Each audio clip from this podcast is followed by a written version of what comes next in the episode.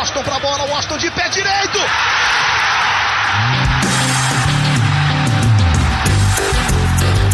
Está entrando no ar o podcast. Sabe de quem?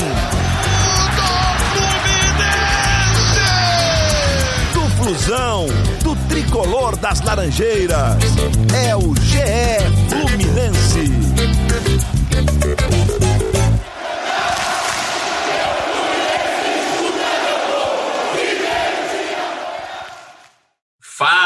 Torcedor tricolor! Tá começando o episódio 74 do podcast GE Fluminense. Eu sou o Luciano Melo, tem muito assunto pra gente falar. Vitória sobre o Atlético Goianiense, próximos jogos. Estou recebendo para isso dois convidados, sendo um deles estreante aqui no podcast. Então eu vou começar pelo estreante. Jogou muito pelo Fluminense, revelado pelo clube, hoje comentarista da Globo. Roger Flores, como é que você está? Seja muito bem-vindo e obrigado pela presença. Fala aí, Luciano, beleza? Pô, obrigado pelo convite, prazer estar participando aqui do podcast específico do Fluminense e vamos aí discutir o que tem acontecido né, no Campeonato Brasileiro, projetar a Copa do Brasil também. Acho que são assuntos interessantes que o torcedor quer ouvir. É isso. Também se recebendo aqui um dos setoristas de Fluminense do GE, estava no Maracanã ontem. Como é que você está, Thiago Lima? Seja bem-vindo. Fala, Luciano. Fala, Roger. Bem-vindo, irmão. Seja bem-vindo aqui. É, é, temos muito o que falar aí. Eu, particularmente, adianto que, assim, por mais que tenha sido um jogo bem ruim de, se ver, de ser visto, ontem eu discordo de uma visão que a torcida está tendo, assim, de terra arrasada. Eu vejo vi coisas positivas ontem para a gente tirar desse jogo. Olha, então vamos, já vou falar minha opinião aqui. Eu não acho terra arrasada, mas eu não gostei do jogo, cara. Chega o Fluminense jogou mal, setor ofensivo muito pobre. Acho que o Luiz Henrique é o destaque do jogo, mas também não é uma atuação brilhante do Luiz Henrique. A gente comenta como algumas pessoas comentam como se o garoto tivesse voado. Assim, jogou bem, é um bom indício para a posição que é super carente. Roger, é o problema que o, o Odair tem hoje é, é a reposição do Evanilson, né, cara? Ele já tentou o Nenê ali, já tentou o Marcos Paulo, já tentou o Luiz Henrique. Acho até que dessas três tentativas o Luiz Henrique foi a que rendeu melhor, mas continua um problema crônico do Fluminense desde a saída do Evanilson. É, esse setor do ofensivo do Fluminense tem sido um problema para o Odair, né? Ele não consegue achar as soluções para os problemas. É, ele tem algumas alternativas, né? Na maioria delas são jogadores jovens que ainda não amadureceram o suficiente, ou ainda não têm a confiança ou a, ou a regularidade é, que necessita um centroavante de um clube do tamanho como o Fluminense. E aí você vai pingando. Você tem o Marcos Paulo que jogou bem assim no início da temporada, teve algumas oportunidades ali. Ele tem um poder de finalização muito bom, né? Sempre muito tranquilo à frente dos goleiros adversários, mas que até hoje ele já deixou, deixou vários indícios de ser grandíssimo jogador, né? De ter um talento uhum muito grande, mas ele não consegue manter uma regularidade de alto nível, né? Sim. Em alguns jogos ele não aparece tanto, ele não se é, assume, parece que ele não assume a condição de titular, né? De um garoto que não me dá a camisa aqui, a titularidade é minha. E aí ele fica alternando esses altos e baixos e isso fica confundindo a cabeça do Odair, que precisa de outras alternativas mais regulares para que ele possa dar uma estabilidade para alguém nesse setor, né? Uhum. O Evanilson não está mais, o Fred a gente não sabe a real condição física do Fred.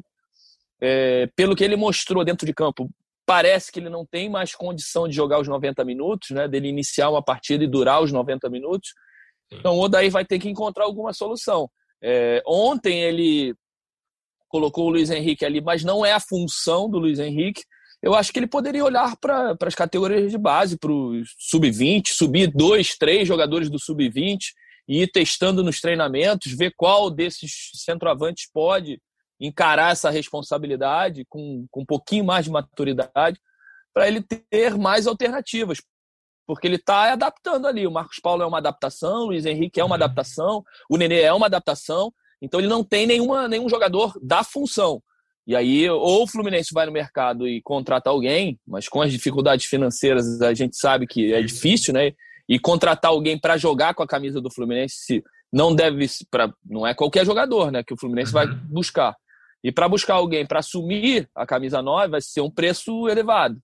Então, eu acho que o, o Odair poderia pegar lá três centroavantes do sub-20, porque tem lá, que eu sei que tem, e, e ia testando nos treinamentos para ver se alguém consegue é, dar uma, uma alternativa diferente para ele, alguém da função mesmo. É, essa queda do Marcos Paulo, acho que é o principal problema hoje do Flu, porque ao longo do Campeonato Carioca a gente fez matérias, conversou sobre como o Marcos Paulo e o Evanilson eram os dois destaques do time, ainda que o Nenê decidisse muitos jogos. O Evanilson foi embora e o Marcos Paulo caiu muito. Noel, vamos lá então. O que, que você viu de positivo no jogo de ontem? Você já abriu falando de positivo. Quero saber o que, que você viu. Cara, eu, eu, de positivo eu vejo. Começar falando desse Luiz Henrique, porque por mais que não uhum. seja a função dele, ele, eu achei, eu gostei, gostei. muito dele ali. Muito não, gostei. É, ele, não, no meio de um ataque morto, assim, né, que não fazia nada, eu gostei muito, assim, dele. É, promissor, sim, me pareceu sim. promissor, porque ele me mostrou características que, que o Evanilson vinha tendo do Fluminense. É, essa infiltração fazendo facão, é, saída, saindo da área, você buscar o jogo, construir. Ele construiu boas jogadas ali no primeiro tempo. É, e, e, e, diferente do Evanilson, ele não tem uma finalização tão boa como o Evanilson, mas ele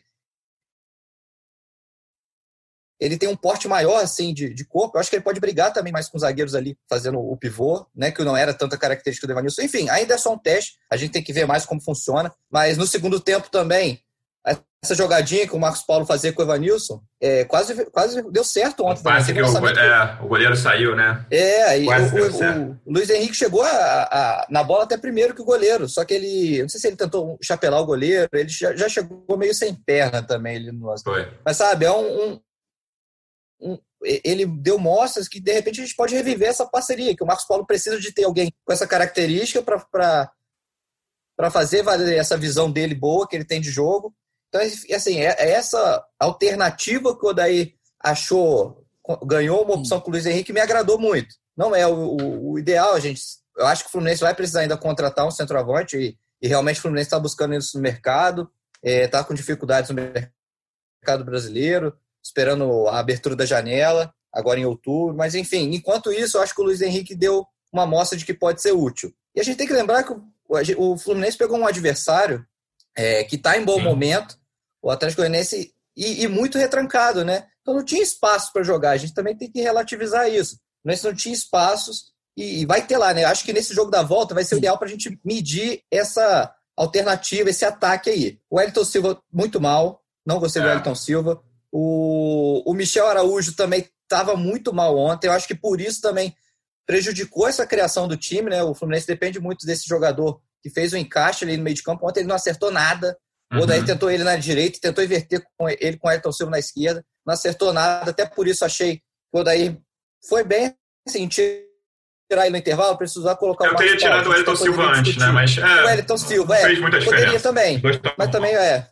E acho que o Odair foi bem ontem, a gente vem, muito criticou o Odair na substituição no jogo, ele nunca conseguia melhorar o time, eu acho que ontem ele conseguiu isso. O time precisava de, de mais criação. Pô, ele pegou os dois armadores dele do banco colocou de uma vez só, o Miguel e o Ganso, no momento do segundo tempo. Pegou, pegou muita gente surpresa. Um monte de torcedor falou: caraca, por essa eu não esperava. Uhum. É, Mas eu, eu não gostei muito foi... da entrada dos dois, não. Assim, eu acho que ideologicamente tá, tá, foi correto que o, a ideia do Daí foi boa de botar os dois, mas eu não gostei da entrada dos dois, não. O Ganso médio, vai lá. Não, assim, o que eles renderam dentro ah, de não, sim. É, o Miguel Ganso, achei que nem entrou bem, assim. O Miguel entrou mal. O Ganso é, mais ou menos, é. eu achei. E o Ganso mais ou menos, é. Assim, ele tentou. E, e, e, outro ponto que eu, que eu gostei, cara, é o sistema defensivo, porque o Nense jogou contra um adversário que tem um, um contra-ataque muito, muito, rápido, tem, fei, tem feito estragos. Acho que Bahia fora de casa. Ganhou é. o Vasco, ganhou, é, quase ganhou do Grêmio, o Vasco é Bahia fora, empatou com o Grêmio, quase ganhou do Grêmio fora também. É, enfim, é um ataque muito rápido. O Renato Kaiser, o Janderson, são dois caras que dão muito trabalho. O Fluminense conseguiu não sofrer. Ele deu uma chance de gol, foi no primeiro tempo, uma cabeçada que o Renato Kaiser Sim. entrou em posição legal ali isso. no meio pelo Nino, passou pelo Nino, não conseguiu cabecear, mas fora isso, o Fluminense conseguiu não sofrer. O Muriel até uma... o Muriel não fez uma defesa foi. no jogo. Né? Eu até abri o é, scout aqui. Noel, foi um jogo de muito poucas finalizações, oito do Fluminense e quatro do Atlético. O Roger, um nome que o Noel citou que eu queria lembrar, que também é um cara que oscila muito, o Elton Silva, né? Não é tão novo assim, já está com 27, revelado pelo Flu também. mas é um cara que é, alterna jogos muito bons com jogos muito abaixo. E ontem foi um muito abaixo. É um cara que não consegue se firmar completamente no time. É, então, e, e, por isso essa se quebra-cabeça do Odair, né? Ele nunca sabe quem ele coloca, porque os jogadores não dão essa opção para ele. Né? Eles não se firmam com a titularidade. É, e aí fica sempre muito difícil para o treinador. E aí o torcedor cobra, né? Porque sempre o que está no banco é melhor. Ele vai e coloca o Wellington Silva, o Marcos Paulo é melhor porque está no banco, porque o Wellington Silva não se firma como titular. Aí ele inverte, bota o Marcos Paulo para jogar e deixa o Wellington Silva no banco. E aí passa o Wellington Silva a ser a melhor opção, porque o Marcos Paulo também não, não, não agarra a oportunidade. Então a gente tem que entender também o lado do treinador, né? porque nenhum dos jogadores consegue. E não são nem é, jogadores que estão sendo sac sacrificados. Por exemplo, como o Michel Araújo. O Michel Araújo não é um jogador para jogar na beirada do lado direito. Mas ele ali abraçou a posição, ele sentiu que poderia ser útil daquela forma conseguiu se encaixar bem e deu um suporte legal para o setor de meio campo do Fluminense. Então não se fala mais é, em outro jogador ali, porque o Michel Araújo se adaptou bem. O Wellington Silva e o Marcos Paulo, eles são da posição, eles são jogadores que jogam aberto pelo lado esquerdo e eles não conseguem se firmar como titular, né? Então fica difícil pro, pro próprio Odair, porque ele não sabe, ele tem que quebrar a cabeça para ver quem ele coloca, quem está no momento melhor, quem jogou no último jogo com um pouquinho mais de qualidade, mas sempre uma inversão de é, coloca um, coloca outro, coloca um, coloca outro. Ele nunca tem um titular absoluto. Isso é sempre muito ruim para o treinador. Né? É, e o torcedor também, né, que... porque tem. É, é, mas esse aí, então, sumiu é. de vez, né? Pois é, não, seria, seria mais uma alternativa, mas que também não vai bem. Hum. Quando entrou, não conseguiu. Né? Então Michel... é isso que a gente está discutindo, né? Porque a gente discute sempre o treinador, mas a gente tem que discutir também as atuações é, individuais, o que, que os atletas individualmente dão para o time, né? Doam para o time. E quais são as alternativas que o, Odair tem quando ele monta um time e principalmente quando ele tem no banco, quando o time não está funcionando, que a maioria das vezes no setor ofensivo o time tem funcionado pouco, aí ele olha para o banco e ele também não tem tantas alternativas assim para tentar corrigir ou para tentar buscar algo, algo diferente. São sempre os mesmos e que e esses mesmos não entregam é, grandes é, valores quando entram em campo. É, o Wellington teve um lance que eu achei muito sintomático no primeiro tempo, que uma saída de bola errada do Atlético, e o Wellington Silva nos dias bons dele, nas fases boas dele, ele ia para dentro, ia, só tinha um zagueiro pela frente, ia fazer o gol, ou dar o passe, ele não conseguiu nem passar pelo cara. O Michel é um cara que foi o segundo jogo seguido abaixo dele, mas acho que é titular hoje, sem grandes problemas. Não é, um cara que eu achei que ganhou confiança nesse jogo foi o Nino, né? Vinha de uma fase ruim, tinha falhado no gol do Corinthians, perdido a posição. Achei que teve uma atuação bastante segura. Você falou do sistema defensivo, achei que ele teve boa atuação. Foi, foi. Eu também gostei dele, ele foi bem seguro. É, voltou a fazer uma dupla segura né, com o Lucas Claro. Eu acho que essa dupla aí realmente tem tudo para ser titular do Fluminense. E, e, ele me chamou a atenção também, assim, por, depois daquela falha né, contra, contra o próprio Atlético Goianense, da, Isso, que, que gerou a expulsão do Hudson, foi falha dele. Uhum. Ontem me chamou a atenção que ele não teve vergonha nenhuma para dar chutão, cara. Umas três bolas assim que sobravam, ele dava chutão. E eu acho que tem que ser assim, realmente, você não correr riscos desnecessários. É, e gostei muito dele realmente ali. Acho que o Lucas Claro acho que ainda foi um pouco mais, melhor, porque o Lucas Claro está numa fase espetacular. Sim, sim. Hoje é o principal zagueiro sim, do Fluminense. Principal zagueiro do Fluminense. Mas o Nino realmente recuperou essa confiança. E como o Digão está machucado, né? E vai ficar ainda mais de uns dias fora, eu acho que agora o Nino pode. tem tudo para se firmar ali de novo. É, eu, outra coisa, eu, eu, eu, vinha, a gente até acho que no podcast retrasado a gente comentou sobre o Calegari, eu falei que, cara, tava falhando muito, assim, não tava gostando. E achei que foi o segundo bom jogo dele. Ele tinha ido muito bem no fim de semana, na vitória sobre o Corinthians.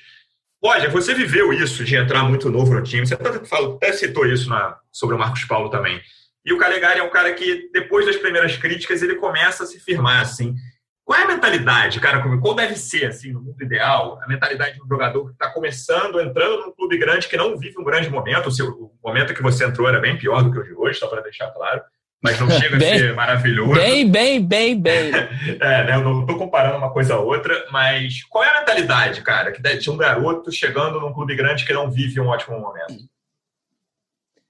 É, lembrando que também o Calegari não faz a função dele, né? É, o Calegari é um jogador de meio campo, está adaptado à lateral direita.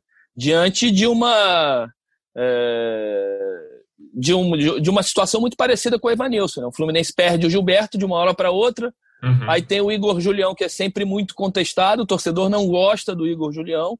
O Odair tem que se reinventar para buscar alguém no elenco que possa fazer a função de lateral direito, coloca o Calegari ali. Eu acho que ele está fazendo o trabalhozinho dele de casa. Tá? Ele uhum. não, é, não, não aparece tanto, ele é um jogador discreto, mas ele faz a função dele. É lógico que ainda se adaptando, ainda é jovem, ainda em alguns momentos, principalmente é, é, na bola alçada dentro da área, ele tem um posicionamento que às vezes ele tenta ir na bola quando ele pode deslocar o adversário, até é. porque ele não é um jogador tão Pela alto. altura, exato. Foi contra, contra o próprio Atlético Goianiense, o Renato Kaiser faz um gol em cima dele. Contra o Flamengo, o Arrascaeta consegue cabecear uma bola que sobra para o Felipe Luiz fazer o gol. Então são, mas aí são detalhes que aí sim o treinador tem que corrigir. Principalmente o Odair, que foi um jogador de defesa, né? Que sabe se posicionar uhum. dentro da área, foi volante, então ele consegue pegar o menino debaixo do braço e falar assim: olha, você não tem tanta estatura, não é tão forte fisicamente. Em vez de tentar buscar a bola a todo momento, ou tentar fazer o giro para a bola passar, busca o contato com, com o atacante, desequilibra ele na hora dele saltar, tira a ação ofensiva do, do atacante e, e, e, e, na disputa você vai ganhar vantagem em cima disso. Né? Então são detalhes que ele vai se corrigindo. Eu acho que é um menino que tem futuro, como eu disse, é jovem, está se adaptando, mas caiu no colo, colo dele uma bomba e ele está desativando ela, né? E aos poucos ele vai conseguindo ali se firmar. Tem, tem muita gente que faz muita covardia, né? Porque é, é, torcedor às vezes pegou o menino de Cristo no jogo contra o Flamengo, que ele foi trocar a camisa contra a do pegar a camisa do Arrascaeta. Pô, isso não tem nada a ver. Uhum. É, isso aconteceu. Garoto falta muita paciência, às vezes, não só no Fluminense, né, cara? É, é não, dois, dois três jogos isso, ruins, assim, é. Isso, isso eu tô falando generalizando, né? Todos os torcedores. Isso claro. não é só uma característica do torcedor do Fluminense. Mas são, são coisas que me incomodam, cara, porque o menino tá ali fazendo o trabalho dele, tá fazendo a parte dele, tentando dar o melhor. Dificilmente ele corre da briga, tá, corre pra caramba os 90 minutos, se dedica, é por, por causa de uma coisinha depois do jogo é normal todo mundo trocar de camisa. Torcida do Flamengo é, é a maior torcida do Brasil, né? Todo mundo sabe disso. Cara, imagina esse menino quando vai jogar contra o Flamengo. Deve ter uns 15 amigos dele. Porra, troca uma camisa pra mim, troca uma camisa, me dá uma camisa aí do Flamengo. Vira um negócio pra ele, né? Exato. É, é, aí todo mundo fica, porra, ele foi lá pedir a camisa. Foi nada, cara. De repente não é nem pra ele. Eu até acredito que não seja pra ele, é pra algum amigo que ele vai dar. Ó, pô, peguei lá a camisa pra você. E aí o torcedor fica enchendo o saco. E isso chega ao menino, pô. É um menino ainda que precisa de força, de confiança para estar bem melhor e fica com esse negócio na cabeça. Pô, o torcedor não gosta de mim porque eu fui trocar uma cabeça. Pô, nada a ver. Então é, é. deixar o menino, eu acho que ali ele tá tomando conta e vai, e vai bem. É, eu gostei dele mais uma vez. Noel, para a gente ficar no principal, na principal questão desde o jogo de ontem, que eu acho que é esse, esse setor criativo. Com o que tem hoje, Noel, como é que faz? O que você faz? O que você faria se você estivesse no lugar do Odair para tentar melhorar esse setor de criação. É, é criação barra finalização, né? Os, os dois. Existem dois problemas hoje no setor ofensivo do Fluminense. Pois é, eu, eu concordo com o Roger, é o melhor que está no banco. Então, nessa linha, eu, eu colocaria novamente o Marcos Paulo no time, no lugar do Elton Silva. É, manteria esse esquema já com o Nenê, porque o Nenê centralizado ali mais perto da área onde ele rende melhor mesmo. E buscaria um. um eu acho que eu, eu, quero ver mais essa parceria do Marcos Paulo com o Luiz Henrique, para ver se vai casar tão bem como casou com o Evanilson. É a única alteração é. que eu faria, para ver se, se, se rende.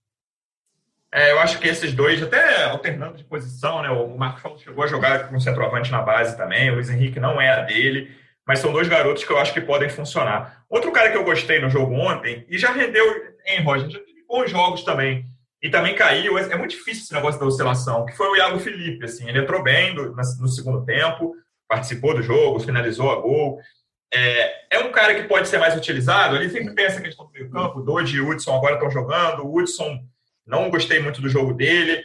O Iago é um cara que pode, não estou falando de ser titular absoluto, mas ter mais chances nesse time do Odair?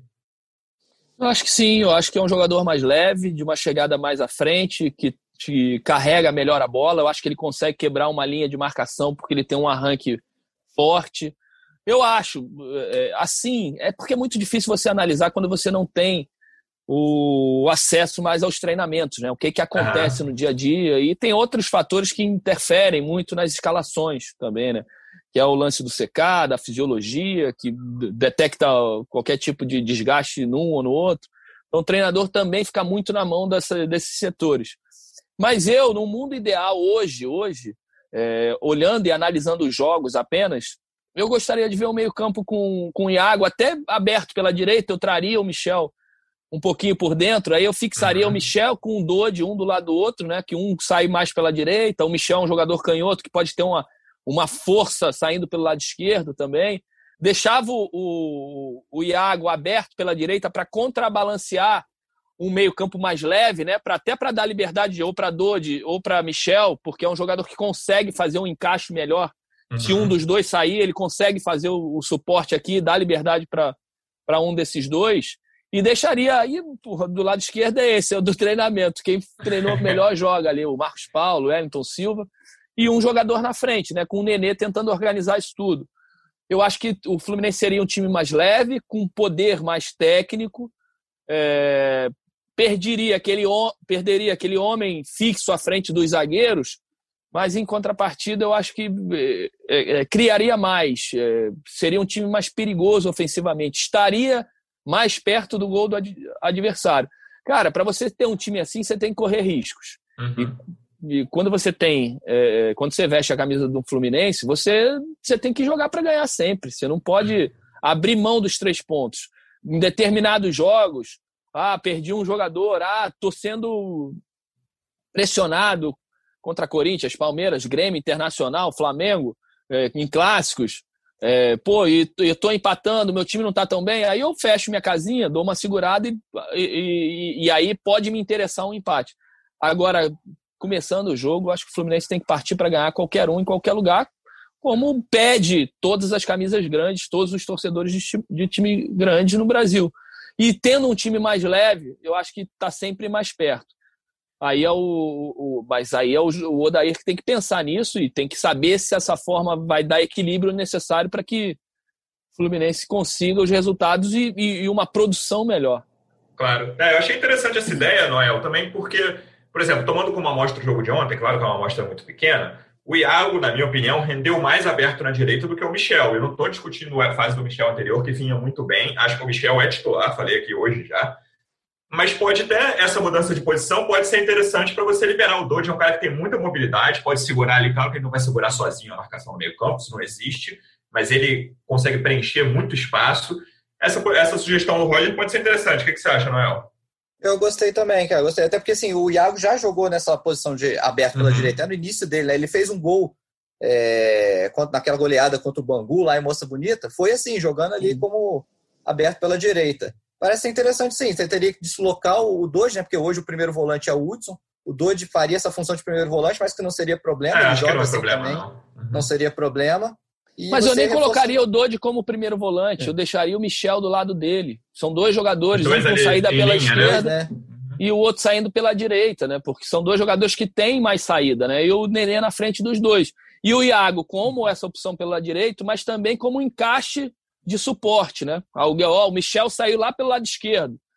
Ficou um buraco aqui, ó. O Dodi dá um passo para o lado, faz a função ali e o Iago fecha. Então, são é, balanços que o time pode fazer é, de acordo com o espaço que ele vai utilizar ofensivo, entendeu?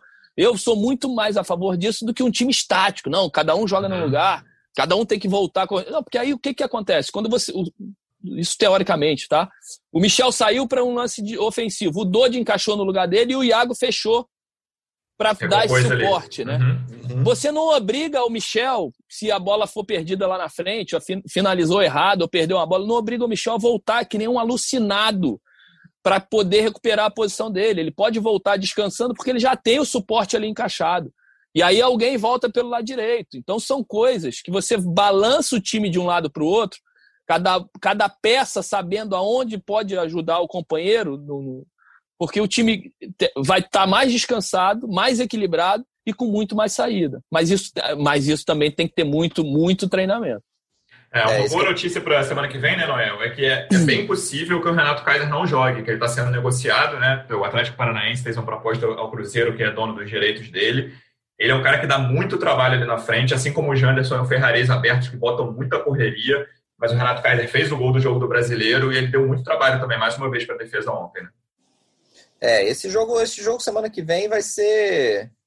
É, é, creio que vai ser mais interessante porque o Fluminense vai ter espaço para jogar. A gente uhum. tem que ver se vai conseguir explorar isso. Essa alternativa que o Roger deu realmente de mudar o meio-campo pode funcionar. É, não sei se eu faria isso num jogo valendo classificação. Acho que de repente fazer testar em brasileiro, começar testando em nível brasileiro, para ver se funciona. É...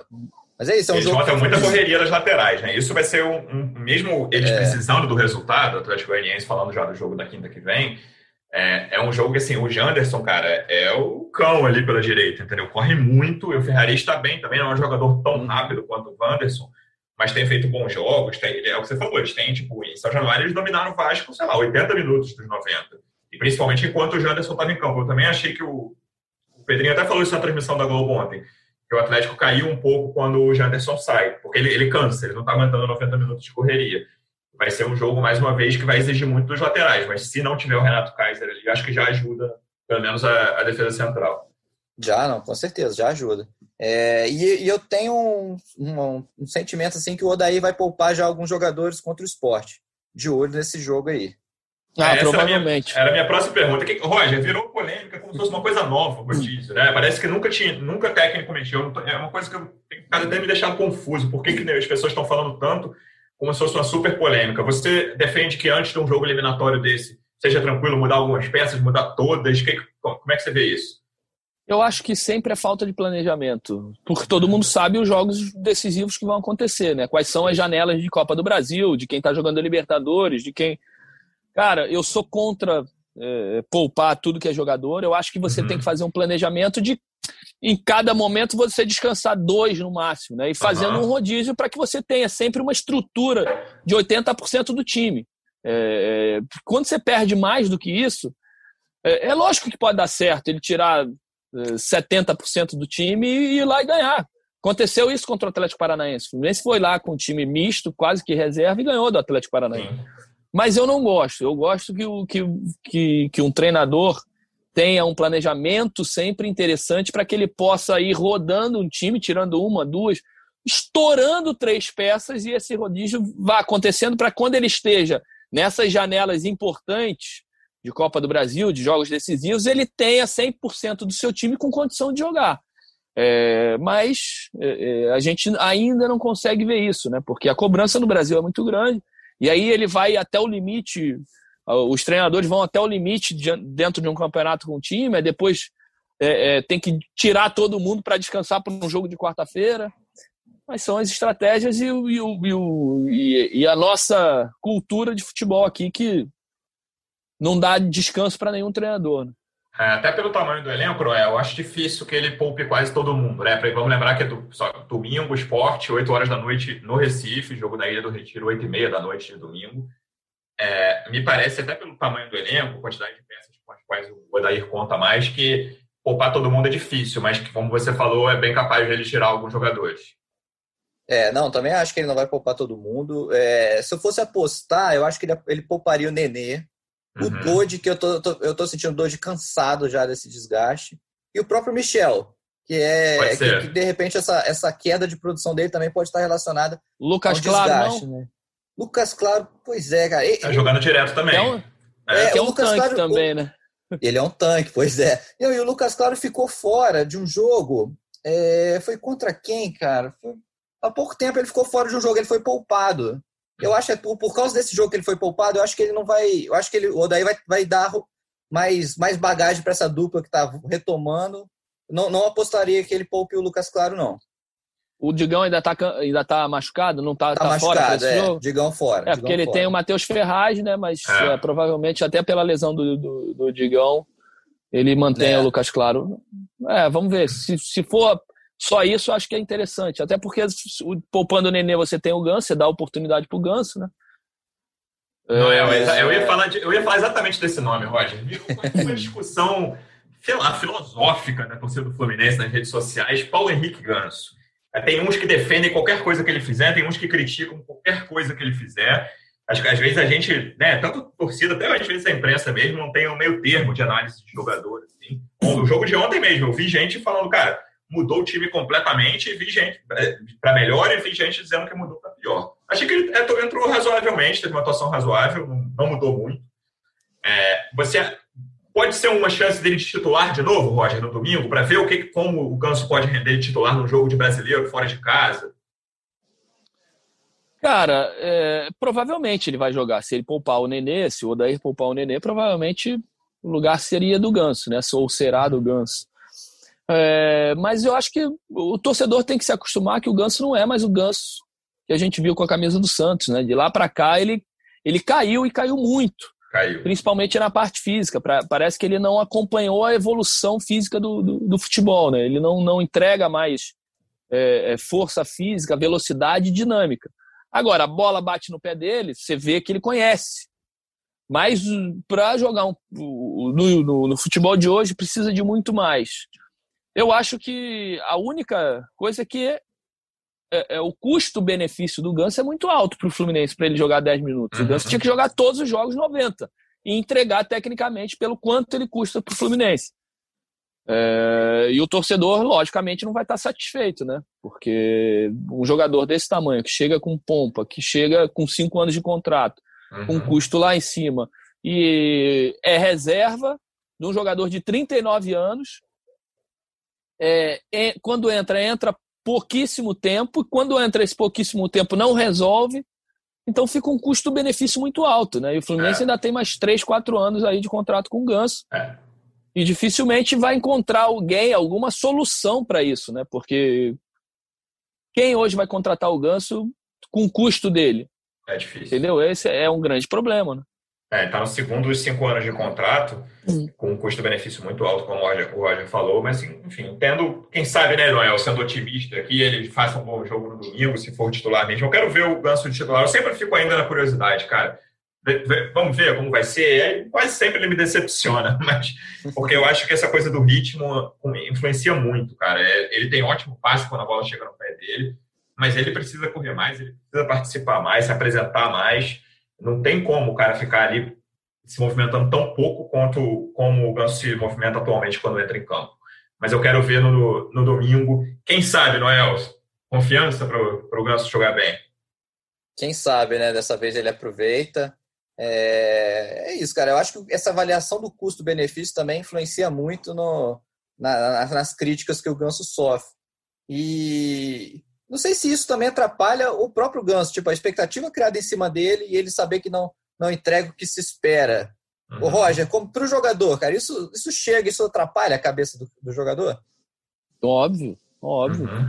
Eu tenho certeza que ele tenta de alguma forma reverter isso e, e, parece que não está conseguindo, né? E cada vez que ele não consegue, isso tudo vai interferindo diretamente no emocional. Ele parece ser é, é, um jogador muito muito introvertido, tô, tô falando assim, porque de poucas entrevistas, né? De, de, de aparecer pouco fora de campo, de, de, de dar poucas vezes a cara mesmo para assumir responsabilidades. Dificilmente você vê, olha, rapaziada, ou, ou, uma entrevista grande dele falando, ó, não tô bem, não tô conseguindo por causa disso ou por causa daquilo. Não, ele prefere se esconder, parece que tá tudo tranquilo, né? Pelo menos é a imagem que eu tenho dele, que, pô, tá uhum. tá bom para ele ali ficar ali no banco de reserva, jogando 15 minutos, outro jogo ele não joga, aí fica dois sem entrar, aí, ah, o Nenê não pode, é poupado, eu jogo um joguinho. Parece que para ele tá muito confortável, né? Eu não ia aguentar. Eu não ia aguentar esse tipo para mim, entendeu? Eu, se eu tivesse o tamanho que o Ganso tem, ganhando que ele. Isso estaria me incomodando demais. Eu já teria chego, chego na diretoria, ó, rapaziada, não estou conseguindo, vamos ver o que, que a gente consegue aqui de acordo aqui para eu não, também não atrapalhar mais vocês e vocês uhum. me derem liberdade para ir para outro lugar e tentar outra vez em algum outro time, porque para mim não serviria, entendeu? Minha personalidade de ser humano, não, não, eu não aguentaria ficar no banco do jeito que o Ganso fica, parece que sempre muito confortável eu ia estar tá aqui me, me, matando, me esgoelhando, querendo jogar, querendo ter mais oportunidade.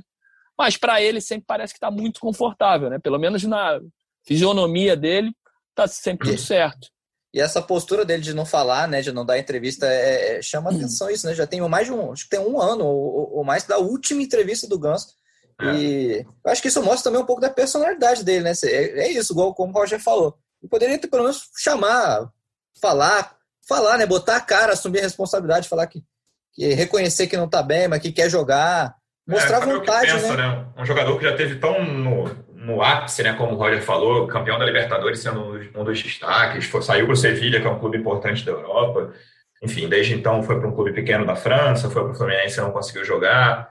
Eu gostaria de saber também. Noel, para a gente ficar em outro ponto aqui, duas, duas coisinhas rápidas para fechar. Finalmente, aleluia, vão trocar o gramado do Maracanã. Já estão trocando, né? Começou ainda na madrugada, vai ter um período de 11 dias sem jogos no Maracanã. Tá, ina... tá assim, continua inacreditável o gramado do Maracanã.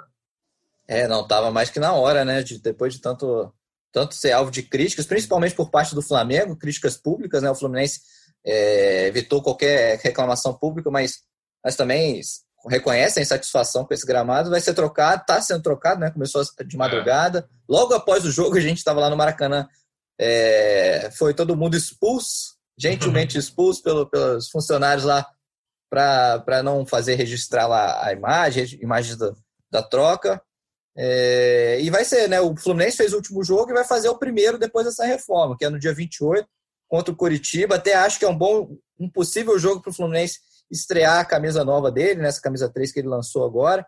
É, e precisa, cara, porque o Maracanã realmente estava um pasto, né? Como a torcida é. critica. Roger, você entende um pouquinho mais de bola só do que eu e Noel, só um pouquinho. Qual a diferença, cara, de jogar num tapete e jogar num gramado tão ruim quanto o do Maracanã estava, pelo menos até ontem? Eu entendo um pouquinho, mas eu acho que isso aí fica claro para todo mundo, até pro peladeiro, cara. O peladeiro vai jogar num campo esburacado ou num tapetinho? O que, que ele vai preferir? Onde ele vai ter um rendimento melhor? Isso é muito fácil, né? Não precisa nem a gente entrar em discussão aqui. Quanto mais campos em boas condições a gente tiver, melhor o espetáculo que vão ser Mas muda proporcionados. O, minha pergunta assim, muda o que você tenta durante o jogo? Você sabe, cara, esse tipo de coisa Lógico. aqui nesse gramado eu não consigo fazer. É, é, lógico que esse tipo de raciocínio ele vai acontecendo uhum. na cabeça automaticamente, né? Mas uhum. é, tu vai tentar, mas provavelmente a probabilidade de acontecer uma jogada ou, ou de um domínio quando ela vem quicando ou quando ela vem rolando, é, a probabilidade num campo perfeito é de 100%.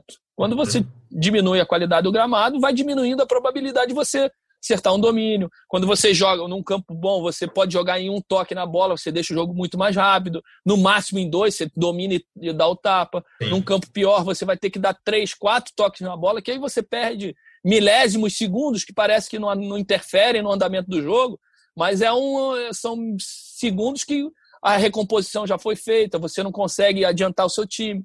Então interfere diretamente, isso é claro, e óbvio que todo mundo já percebeu isso. Mas felizmente, a gente ainda tem, no nosso principal estádio do Brasil, uma condição precária de gramado. É, vamos ver se vai melhorar depois dessa reforma. Noel, para fechar, gostei muito da terceira camisa, queria saber a sua opinião. Cara, gostei também. É, não vi ainda pessoalmente, né? Mas uhum. pelas imagens divulgadas, gostei muito também. Não sei se tá entre ali. A gente fez até uma matéria relembrando todas as camisas alternativas do Fluminense, né? Que começou em 2001, no ano do Centenário. O Roger deve ter, lembrar bem dessa camisa laranja de 2001, né, Roger? É, mas, lembro. mas assim, eu, eu gostei. Eu colocaria essa verde aí agora entre no top 5, pelo menos, dessas camisas alternativas. É, Gostou, Roger? Achei bem bonito. Eu gostei. É, o verde é sempre bem bonito.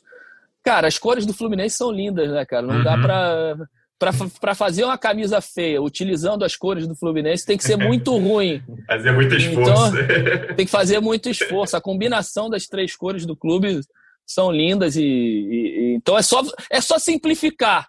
Uhum. Não, não inventar muita coisa que não tem como sair feia, não. Roger, com isso, depois de tudo que você falou agora, perfeito, cara. Queria te agradecer pela presença. Vamos te chamar mais vezes. Muito obrigado, cara. Beleza, parceiro. Grande abraço aí, sucesso. Valeu, Noel. Obrigado pela presença mais uma vez. Segunda-feira a gente volta com o podcast depois do jogo contra o esporte.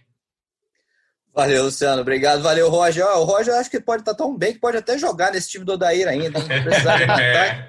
Vou ligar, vou ligar pro meu amigo, falar, tem uma vaguinha aí, quando você poupar alguns, dá para jogar 15 minutinhos. Torcedor Tricolor, obrigado pela audiência mais uma vez. Até segunda-feira. Um abraço.